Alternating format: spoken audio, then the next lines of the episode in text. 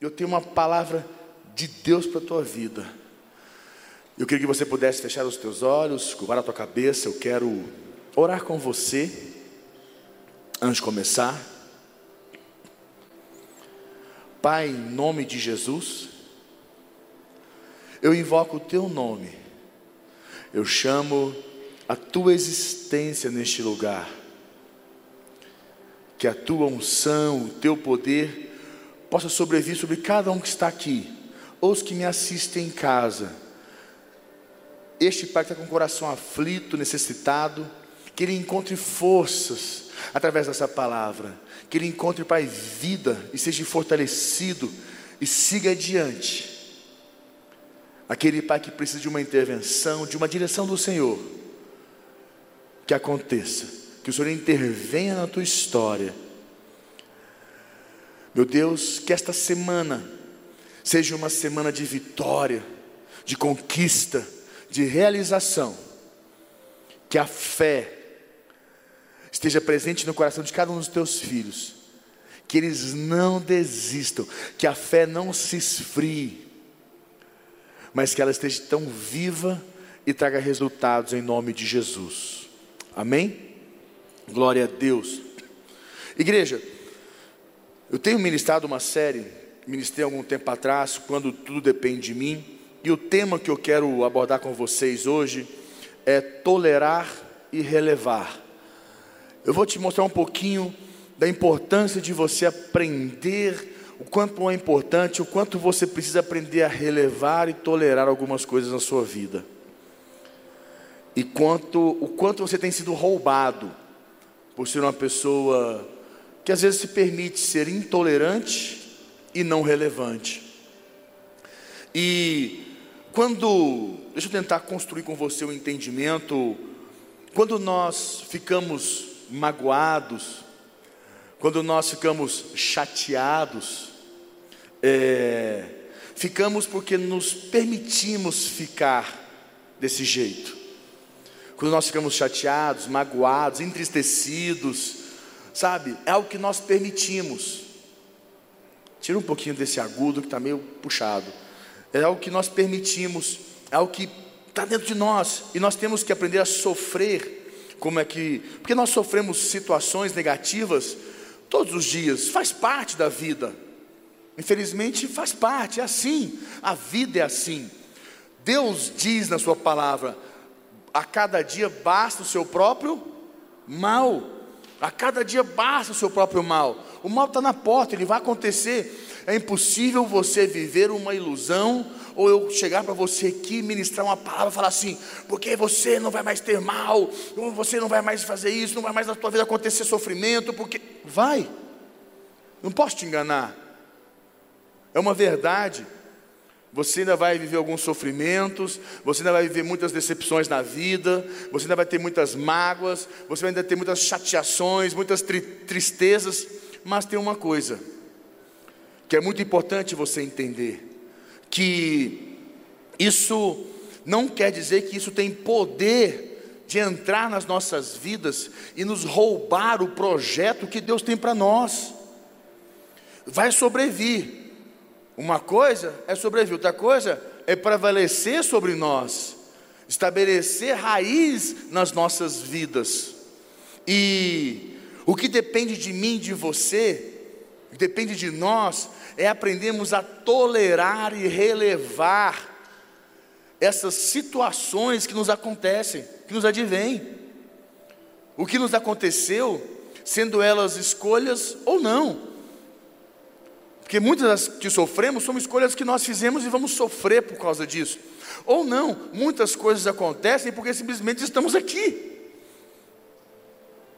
Muitas das coisas que vivemos, chateações, dores, não é porque nós queremos, porque aconteceu.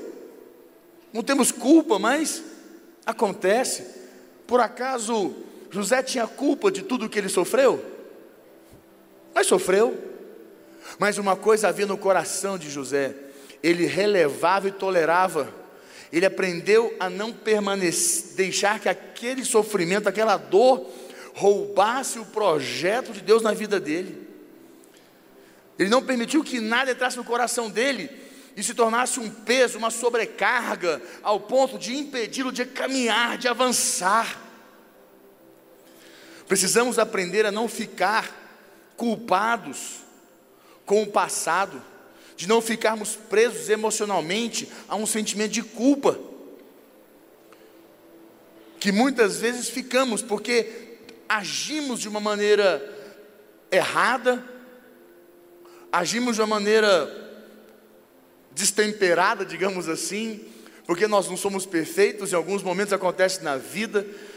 Vou tentar te contar um caso aqui para você entender como é que funciona isso, essa culpa, porque às vezes nós agimos nossos, com o nosso cônjuge, porque não sei se você sabe, mas nós é, lemos emocionalmente o que o outro fala.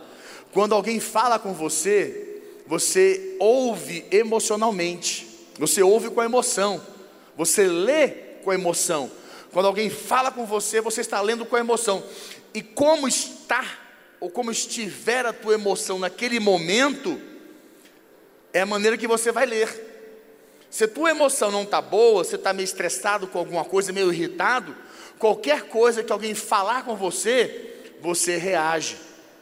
Porque as tuas emoções elas não estão equilibradas elas estão um pouco, como se fala, confusas, você está um pouco estressado, irritado. Então, quando alguém fala com você, qualquer coisa, você já rebate, você já reage. E você acaba levando aquilo de uma maneira um pouco mais grotesca, e por fim acaba que você fica mal porque você agiu de uma maneira que você não queria. Como diz o apóstolo Paulo: aquilo que eu quero eu não faço, mas aquilo que eu não quero, isso eu faço. Aí vem aquela culpa, né? Por que, eu fiz isso? Por que, eu agi assim? Por, por que, que eu fui fazer desse jeito? Dá uma, e dá uma raiva na gente, dá uma indignação na gente, porque não precisava ter feito daquele jeito, podia ter feito diferente, mas já tinha feito, já foi. Pedra lançada, água derramada, não volta atrás. E tem uma coisa que acontece às vezes no casamento, né? Ou com o pai, com o filho, mas no casamento acontece. Às vezes aconteceu isso lá em casa. Eu e a Priscila, nós trabalhamos muito isso. Nós temos uma, algumas técnicas nossas para a gente aprender a administrar o relacionamento. E às vezes acontece uma situação dessa. Às vezes ela estava lá em casa e falei para ela assim: Amor, você viu isso? Viu o quê? Você não viu, amor? Viu o quê? Por que você está falando assim comigo? Falando como? Com essa voz, desse jeito. Mas o que eu falei? Ah, você falou com essa voz assim, você sabe que eu não gosto. Ah, mas não falei nada, mas você... não, você falou sim. Por que você falou desse jeito? Mas o que eu falei? Não, você falou, tá, tá vendo? Você está falando de novo, eu não gosto de você falar assim comigo. Por que você falou grosso comigo? Às vezes acontece essas coisas. A pessoa fala, não aconteceu nada, mas o que acontece? Um, um entendeu que o outro foi grosso, o outro acha que foi grosso, o outro não foi, mas não foi. Vira um peteco danado. Quando você menos espera, o negócio já cresceu, aquela copo, aquele copo d'água virou o quê? Uma tempestade. E na hora que você vai tentar puxar de volta já não dá mais, porque aí fica remoendo, as pessoas remoem, fica aquele negócio, sabe o que acontece? Quantas vezes aconteceu com seu pai, ou com sua mãe, ou com seu irmão, que te falou uma coisa, ele estava ali naquele momento, que não estava muito bem, sabe? Estava meio estressado, chegou em casa meio no limite, e você chegou para conversar, e você falou uma coisa, e falou: O que, que foi? Não, quer saber disso não. Ah, não quero saber. Aí você fala, nossa, que grosseria, por que falar assim comigo? Aí você se fecha, trava, por, por uma questão desse tamanhozinho. Você pode ver que a maioria das brigas entre os casais, a maioria das brigas entre pais e filhos são coisas desse tamanhinho. Coisas pequenas, minúsculas. Mas porque as pessoas não aprendem, não sabem tolerar não sabem relevar, são intolerantes, não relevantes. Quando acontece isso, o que, é que você fica? Você, você fica magoado, fica chateado, aquilo te irrita, aquilo te deixa entristecido. E uma coisa que eu aprendi com um pastor que falou uma frase um dia para mim, falou assim: não permita que um dia ruim torne uma vida ruim. E muitas pessoas carregam essas chateações, essas coisinhas pitititica. Você pode ver que uma coisa muito pititinha que você sofreu um dia, até hoje você se lembra disso. E se você ficar lembrando disso, você começa a ficar com raiva. Porque quando nós trazemos à memória essas coisas que te chate, nos chateiam, nós temos sentimentos. Se nós trazemos à memória aquelas situações que nos entristeceram, nos magoaram, nós, nós ficamos com um sentimento de raiva. Ah, eu não gosto nem de pensar nisso. Mas a gente pensa, e isso está na nossa memória, está dentro de nós. Então é importante você começar a entender que sua dor, eu não estou querendo desvalorizar sua dor, por favor, de hipótese alguma, eu quero desvalorizar sua dor. Ou, como se fala, é, é, eu creio que a sua dor, deva, é, eu, eu não sei o que você passou, né, só você sabe, mas eu entendo que, eu entendo que meu papel é ajudar você a superar isso, a ser muito maior do que essa dor que você sofreu, não importa qual é o tamanho dela, a dimensão dela, qual seja ela. Eu creio que existe uma solução para ela, existe uma saída para ela, porque o, que eu, porque o que importa é que você não pode perder o projeto de Deus na tua vida, você não pode perder a bênção de Deus, as promessas de Deus, o que Deus tem para a tua vida, porque você ficou chateado ou magoado com alguma coisa e que normalmente foi desse tamaninho, porque você foi intolerante, porque você foi não relevante, você não relevou, você não tolerou. E nós somos pessoas assim, às vezes nossos limites estão muito, no pavio está muito curto, nós estamos com os limites todos estourados, nós estamos numa situação que, nossa, que nós não aceitamos muita tolerância, seja para qual for a circunstância. E, como eu falei, eu não quero menosprezar os seus sentimentos, seus sentimentos, mas eu quero ajudar você a superar seus sentimentos. O seu passado não pode envenenar o seu futuro.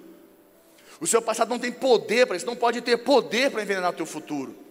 Quando você pega uma planta e você joga um veneno nela, no presente, daqui a pouco ela vai para a raiz, porque esse é o sentido, para quem não sabe, hoje você joga, o Bispo Marcos está aqui que entende bem, você joga o veneno na folha da planta.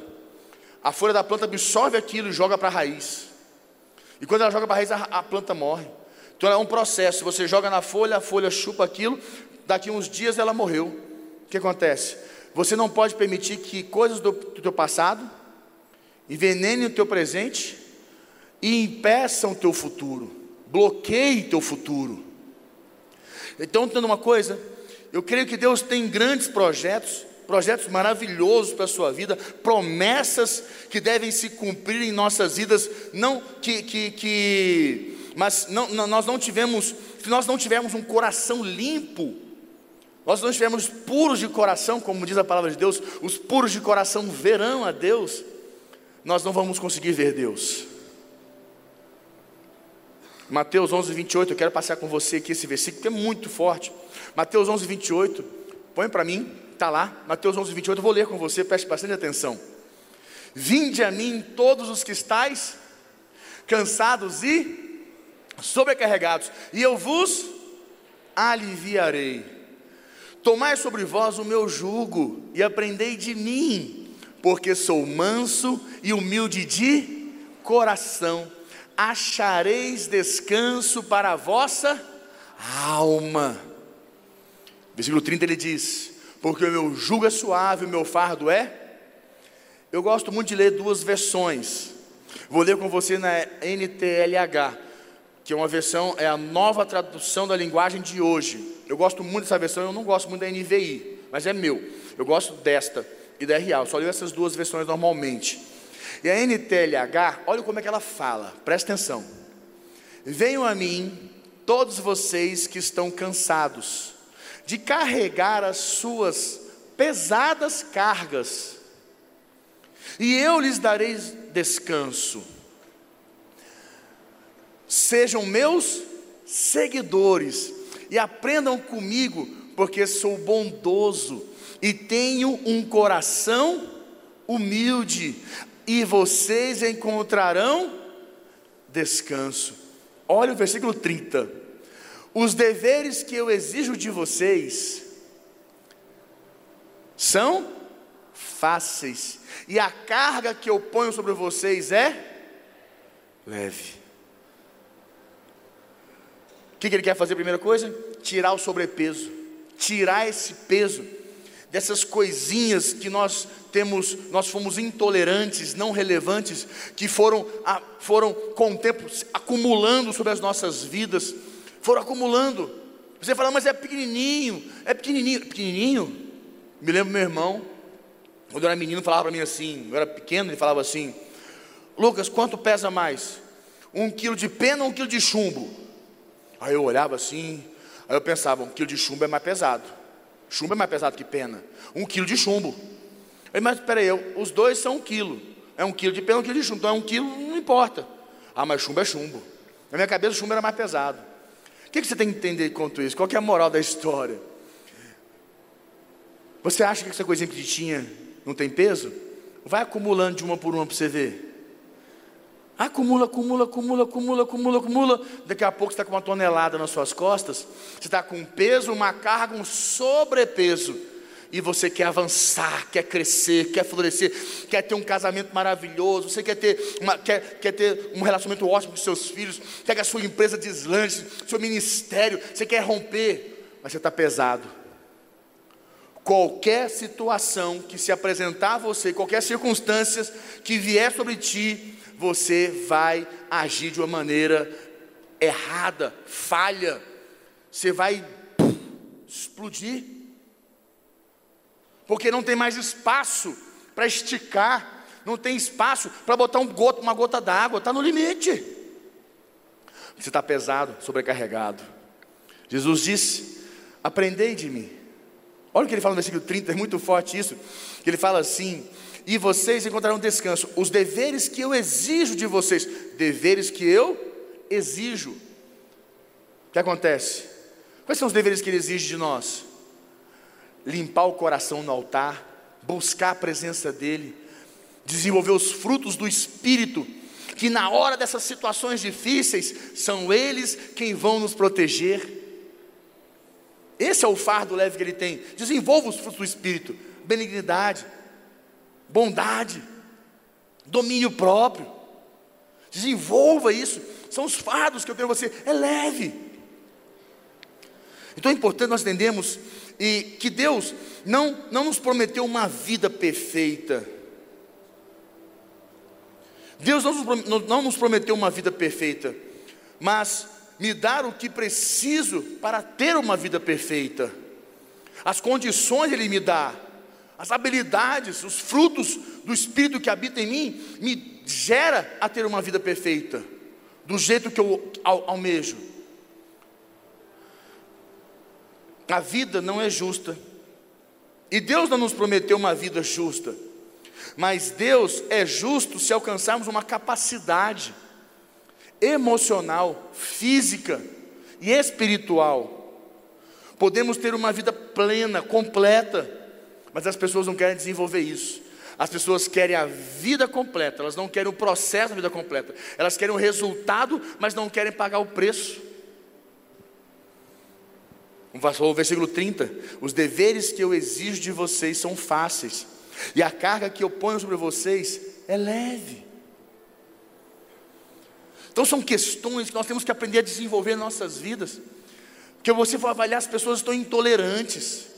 No casamento está tá intolerante. Qualquer coisinha, não se mexe na escova de dente, trocou de lugar, não, eu não gosto quando mexe nisso aqui. Eu não mexo nas minhas coisas. Não, não abre minha gaveta. Não, não, não pega nisso. Ah, não, eu não gosto, bota minhas meias para cá. Não, não mexe, não mexe. Ah, eu não gosto, ninguém mexe nas minhas coisas.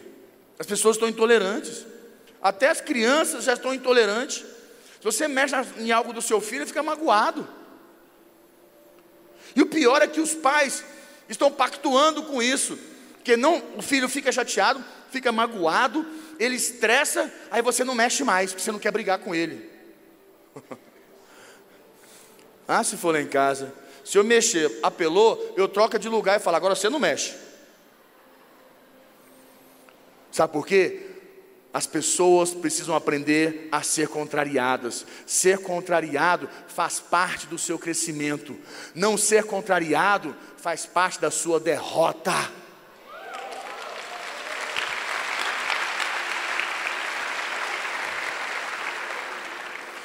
Quem é a pessoa que mais contraria a gente? Quem é a pessoa que mais contraria, nos contraria? Quem? Família, líder. Hum. A pessoa que mais nos contraria é Deus. Que não faz as coisas na hora que a gente quer. Faz quando? Quando Ele quer. É segundo a vontade dele, não segundo a nossa. Mas, mas tem aquele ditado, né? Basta Deus fazer assim, os outros não. Eu não aceito. Não, esse caminho não é o caminho da bênção, não é o caminho do crescimento. Entenda uma coisa? Eu vou te falar uma, algumas coisas importantes. Pare de comparar sua vida com as dos outros. Isso vai te ajudar a se aliviar desses sobrepesos, dessas cargas. Pare de comparar sua vida, foque na sua. Pare de olhar para a vida, dos outros.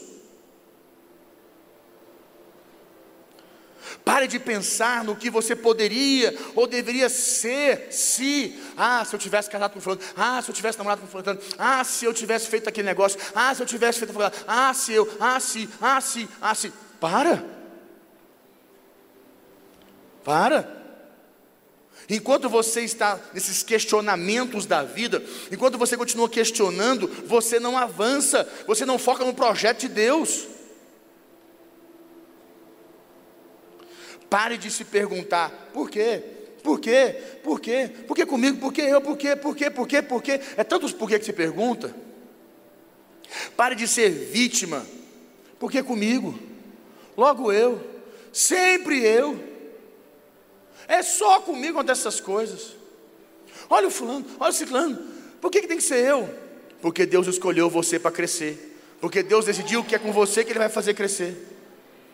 Quem quer crescer aqui?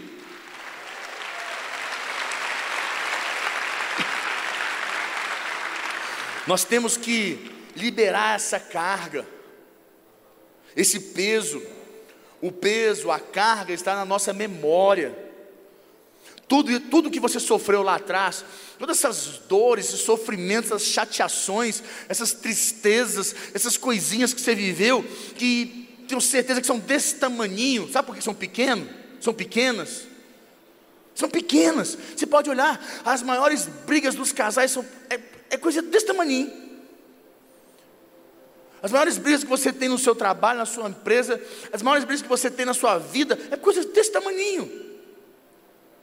Mas é porque você pensa assim: eu já tenho que tolerar tanta coisa, eu já tenho que engolir tanta coisa, ah, isso eu também agora não aceito mais. Aí é onde você perde, é aí é onde você perde. E não pense que você não tem mais limite para tolerar. É porque você ainda não conhece Jesus, ou melhor, você ainda não entregou sua vida a Ele. Porque como diz ele aqui no versículo 28, venham a mim todos que estáis todos que vocês que estão cansados de carregar as suas pesadas cargas, e eu lhes darei descanso.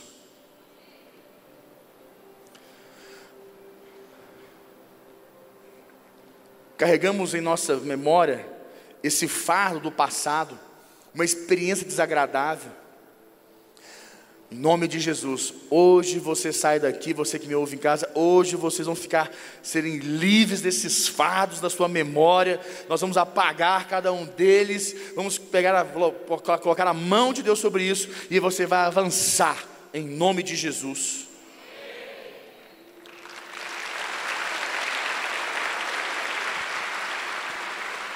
A palavra de Deus diz, eu consigo trazer para você, foque sua memória nas vitórias, nas conquistas que já teve e vai ter. Foque sua mente naquilo que vai encorajar e fortalecer você. Vou te dar um versículo que o Bispo nos deu essa semana. E ele falou conosco sobre isso. Eu falei, essa é a memória. Porque uma coisa que você tem que entender: que o seu passado, ele só te vale para você olhar para as coisas boas, para você olhar para as vitórias, para que elas te encorajem e te fortaleçam para, para o seu futuro.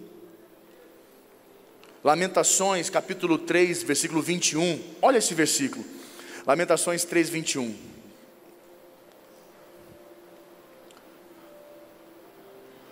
Pode usar RA a partir de agora.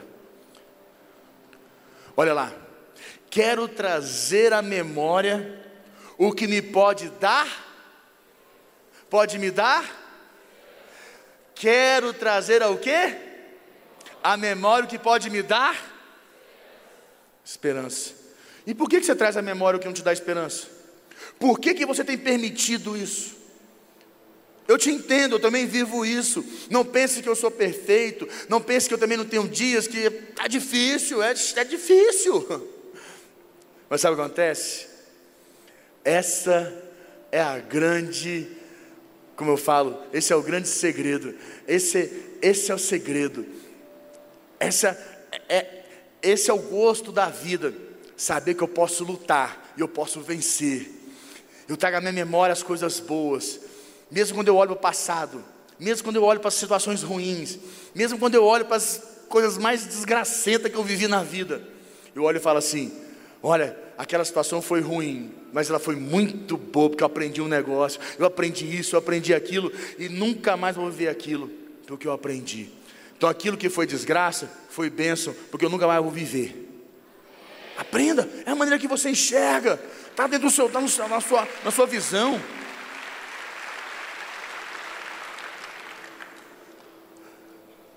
Nossa vida segue nossos pensamentos, e nossos pensamentos vão perpetuar.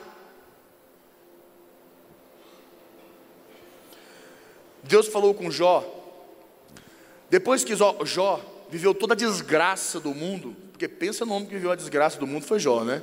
Meu pai do céu. Não, Jó, a vida dele é assim realmente amarga. É aquela que, se ele contar a vida dele debaixo de um pé de laranja, vira pé de limão. De tão azeda que a vida dele era. Rapaz do céu, Jó, aqui ninguém viveu o que Jó viveu, meu Deus. Mas Deus deu uma palavra para Jó.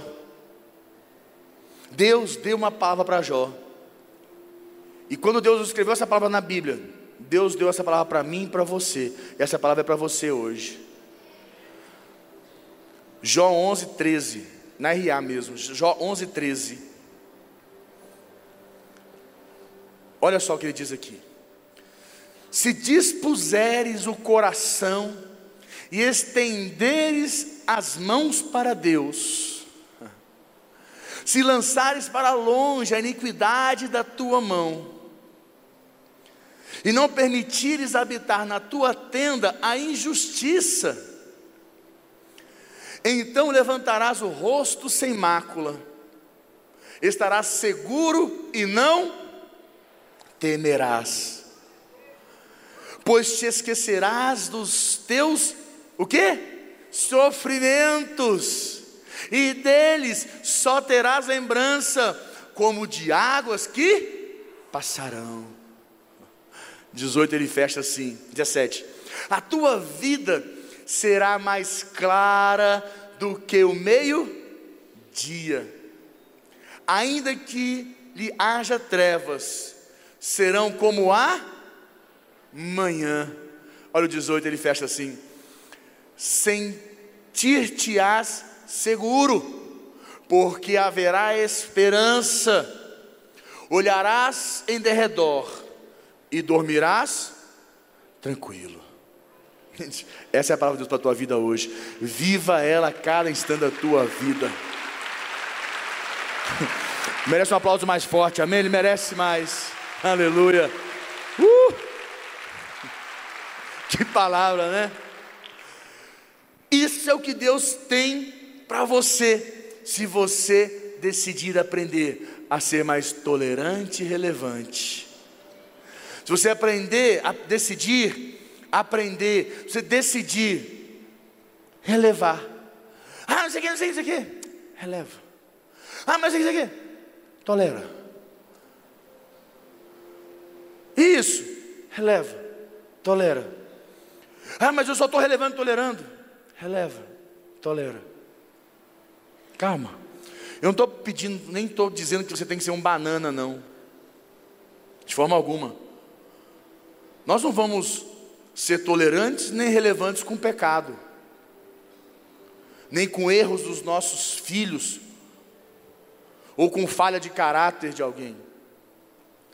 Mas nós vamos ser relevantes e tolerantes com tudo o que tentar nos destruir e nos roubar nós não vamos permitir.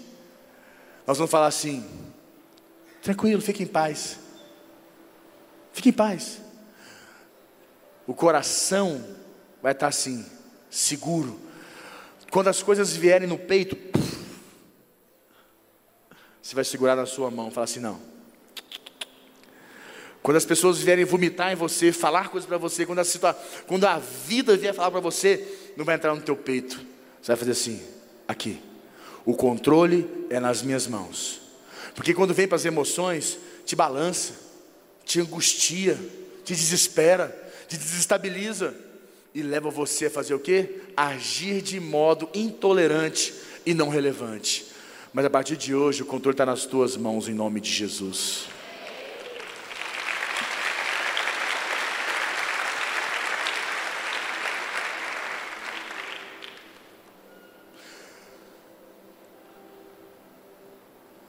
Nós temos que ser livres dessas condições para nós podermos avançar em Deus. Quando queremos andar para frente, não podemos ficar com os olhos para trás e visualizando dor e derrota. Eu quero ouvir um amém. Muitas pessoas param a vida porque ficam com pena de si mesmas, autocomiseração. Ah, mas eu, eu, eu, eu, o que eu posso fazer? A vida é assim comigo mesmo, a vida é injusta comigo, eu não tenho culpa. Fazer o quê? Eu, eu, eu não nasci para ser feliz, nessa, não nessa vida, acho que Deus tem, não sei o que aconteceu, ai, acho que eu joguei pedra na cruz. Para com isso. Ou você decide ser uma vítima, ou você decide brilhar como o sol do meio-dia, meu irmão. Em nome de Jesus, você vai brilhar como o sol do meio-dia. E mesmo que esteja em trevas, para você será como amanhã. uh! E existe um problema nessas coisinhas petitinhas. Olha o zap. Existe uma coisa nessas coisinhas pequenininhas. Existe uma coisa que chama raiz da amargura. Quando você não aprende a tolerar e relevar, essas coisinhas pequenininhas elas começam a criar raiz e se torna raiz de amargura.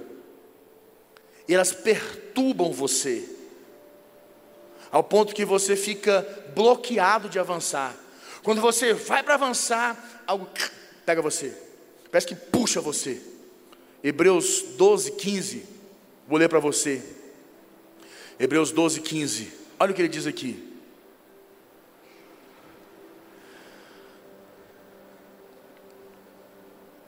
Atentando diligentemente, porque ninguém seja faltoso, separando-se da graça de Deus, nem haja alguma raiz de amargura que brotando vos perturbe, e por meio dela muitos sejam contaminados, nem haja alguma, algum impuro ou profano, como foi Esaú, o qual por um repasto vendeu seu direito de primogenitura. Vou fechar aqui te dando uma palavra o seguinte. Vou botar uma bomba no seu colo. Primeiro você já entendeu que a raiz da amargura você tem que é, limpar teu coração. É na presença de Deus, é no altar, é no clamor, no jejum, na oração você tem que limpar teu coração, permitir que a, a, a raiz da amargura brote no teu coração. Porque isso destrói sua vida. E como ele fala, separando-se da graça de Deus, as pessoas saem da presença de Deus, separando-se da graça de Deus. Como ele fala, atentando diligentemente para que ninguém seja faltoso, separando-se da graça de Deus.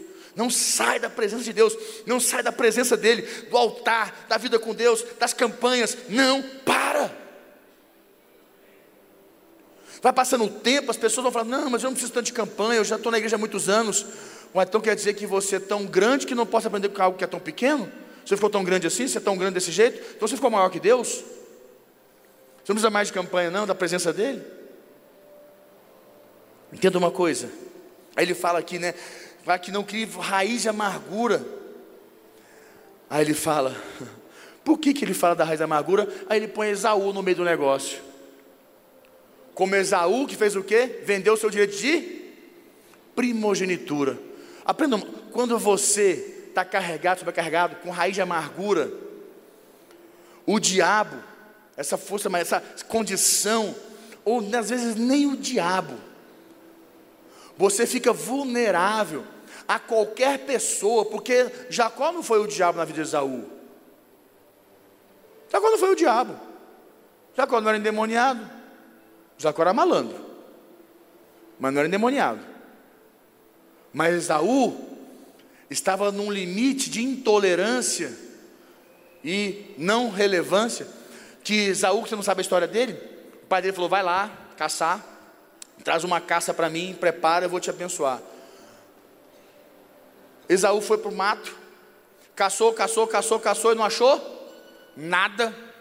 Passou dias caçando. Quando ele voltou, ele voltou decepcionado, magoado.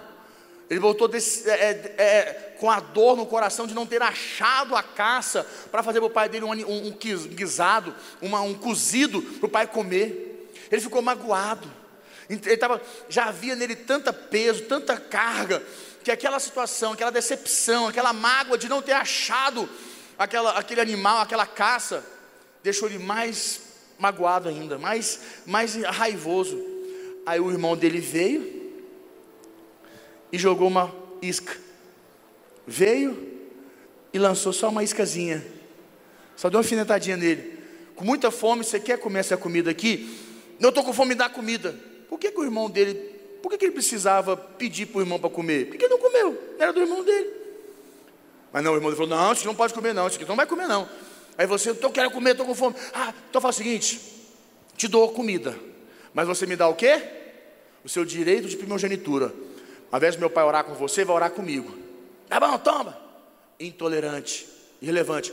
Quantos empresários perdem oportunidades? Quantos empresários, quantas pessoas, quantos casamentos Quantas pessoas estão perdendo, sendo roubados, porque negociam o seu chamado, a sua bênção.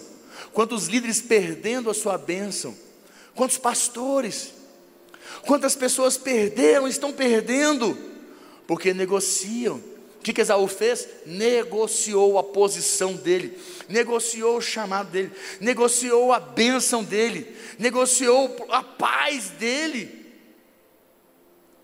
Quantos de vocês têm negociado a sua paz, a sua bênção, seu milagre, seus sonhos, os projetos e as promessas de Deus na tua vida, porque você tem feito o quê? Sido intolerante e não relevante. Aí você está todo cheio, pesado. Aí quando vem a hora de Deus te abençoar, a honra de Deus vem, alguém leva, porque você, num piscar de olhos, você é assim, ou tudo ou nada. Você está enrijecido, você está duro, engessado, estressado. Você é intolerante e relevante. Na hora que vem, você negocia. No calor da briga com seu cônjuge, você negocia seu chamado. No calor da briga com seu cônjuge, você briga, negocia o seu, o seu, a, sua, a, a sua bênção. No calor da briga com teu filho, você negocia com ele a tua paz.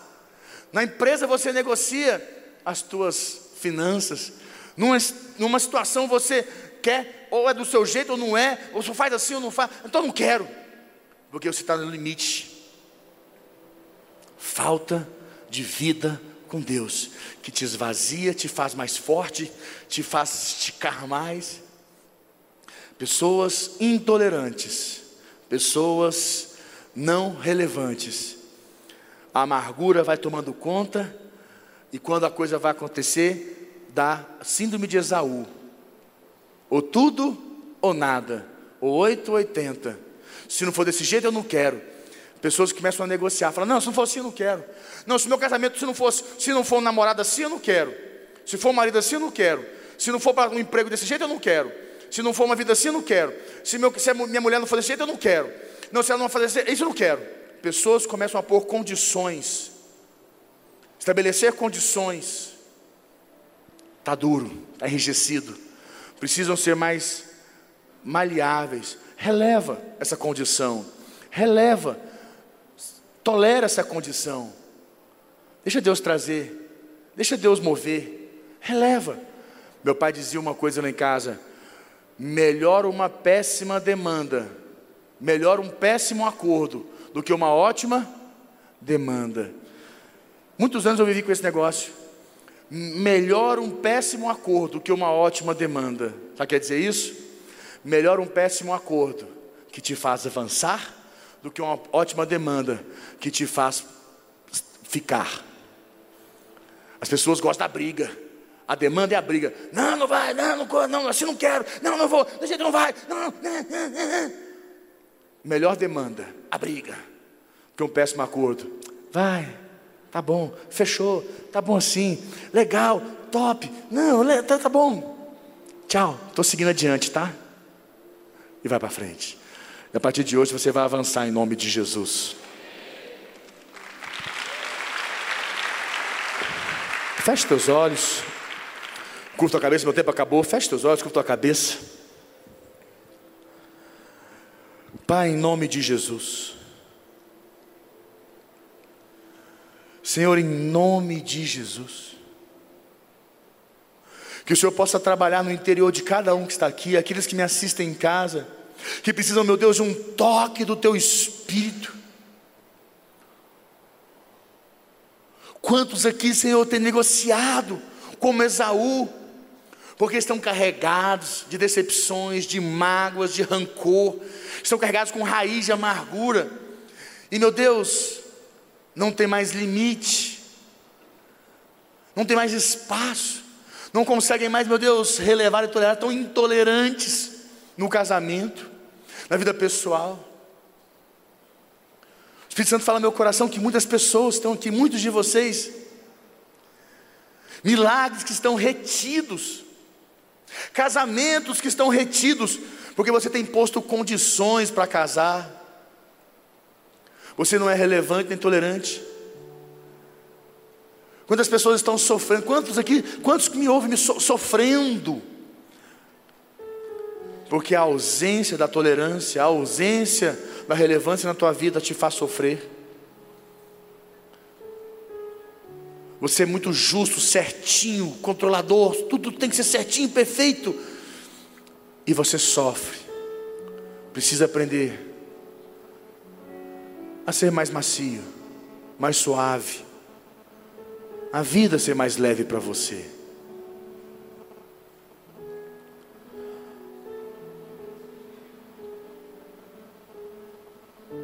Com a mão no teu coração, fala assim comigo, Senhor Jesus. Te recebo hoje como meu Senhor e meu Salvador.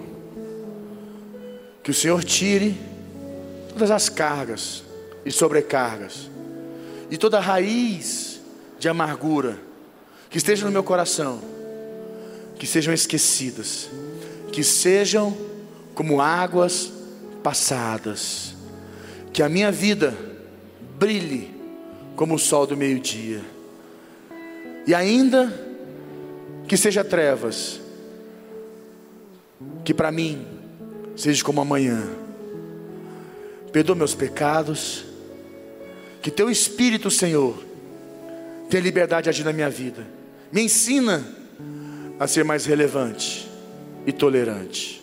Em nome de Jesus. De Jesus. De Jesus de Jesus, de Jesus.